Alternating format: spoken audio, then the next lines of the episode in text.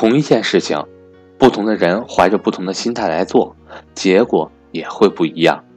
就比如投资，如果您遵从的是价值投资的理念，就要沉下心，系统学习价值投资所需要的知识，不能以投机的心态去看待投资过程中的每一件事情。如果做，请用心。我是格局班主任韩登海。十月十四号，格局在深圳有安排家庭资产配置面授班。如果您家庭资产配置方面有任何疑惑，欢迎您来参加，和赵正宝老师一对一交流沟通。格局正式课程均支持随报随学。我的手机和微信为幺三八幺零三二六四四二，欢迎您和我联系。当你与身边的人交流股票的时候，其实我相信大家能有感触啊。大多数人是不碰的，碰的人呢，我看了很多资料，我也做过一些调研。绝大多数的股市参与者呢，将股市呢视为小赌怡情的类娱乐场所。什么叫类娱乐场所呢？哎，反正跌了，心情固然不爽不愉快，但是也不性命攸关嘛。投的钱也没那么多，赔了几万块钱，哎，也就这样吧。不信命攸关嘛，所以就把它作为一个亏了。那涨了呢，赚了几万块钱，也不解决什么实际问题。哎，是的，赶上牛市了，赚了几万块钱，挺开心，吃了顿饭，出去旅了个游。大多数人是一种心态。那这种心态面对的话呢，那就是把 股票当成了一个类娱乐场所。绝大部分人也不会在资本市场上获得合理的收益。我在课程当中讲过，无论你做什么事情，投房子也好，投这股票也好，投基金也好，投债券也好，投银行理财也好，你是否认真对待，决定了你的结果。你的认真程度决定了你结果的层次。你参与一件事情，你需要解决什么问题，达到什么目标？你为他，你为达到这个目标，你愿意付出多少时间、多少精力、多少学费？这就是个学习的过程。那你为达到这个目标，你的本金是多少？你需要花多少年？你希望用什么样的操作方式？这些都是一个科学合理的过程。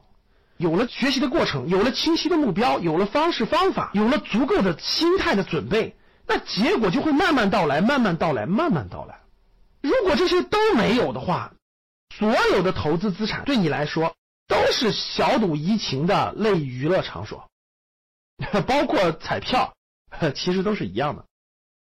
所以说呢，同样的东西，同样的一本书，同样的一堂课，同样的东西，对每个人来说，为什么结果不一样呢？就是这个原因，每个人对待它的认真程度是不一样的。每个人为他做的准备是不一样的，所以的结果完全不同。我们这个栏目是一个讲投资的栏目，讲了这么多，大家听到都是相同的内容，其实每个人最后的结果肯定是不一样的，就是因为不是每个人都可以认真面对和认真对待的。我给大家的建议，做个小结：第一个，要么就不碰，要碰就认真对待；第二个，什么叫认真对待？